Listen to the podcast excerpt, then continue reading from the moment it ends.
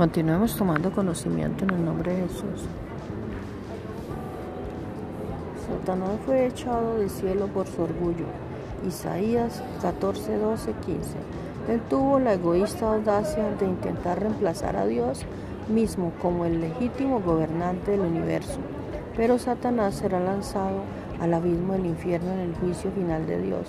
Para aquellos que se levantan desafiantes contra Dios, no les espera nada más que el desastre, porque yo me levantaré contra ellos, dice Jehová de los ejércitos. De los ejércitos, y raeré de Babilonia el nombre y el remanente, hijo y nieto, dice Jehová. Isaías 14, 22. El orgullo ha impedido que mucha gente acepte a Jesucristo como su Salvador personal. Él rehúsa admitir el pecado y reconocer que nuestras propias fuerzas no podemos hacer nada para heredar la vida eterna. Ha sido una piedra de tropiezo para la gente soberbia. No debemos gloriarnos de nosotros mismos, pero si queremos glorificar algo, entonces debemos proclamar las glorias de Dios.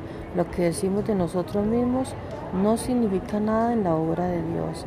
Es lo que Dios dice acerca de nosotros lo que hace la diferencia. Segunda de Corintios 10:13. Porque es el orgullo un pecado tan grande? porque es el orgullo un pecado tan grande? El orgullo es darnos el orgullo es darnos el crédito a nosotros mismos por algo que Dios ha hecho. El orgullo toma la gloria que solo le corresponde a Dios y nos la da a nosotros mismos.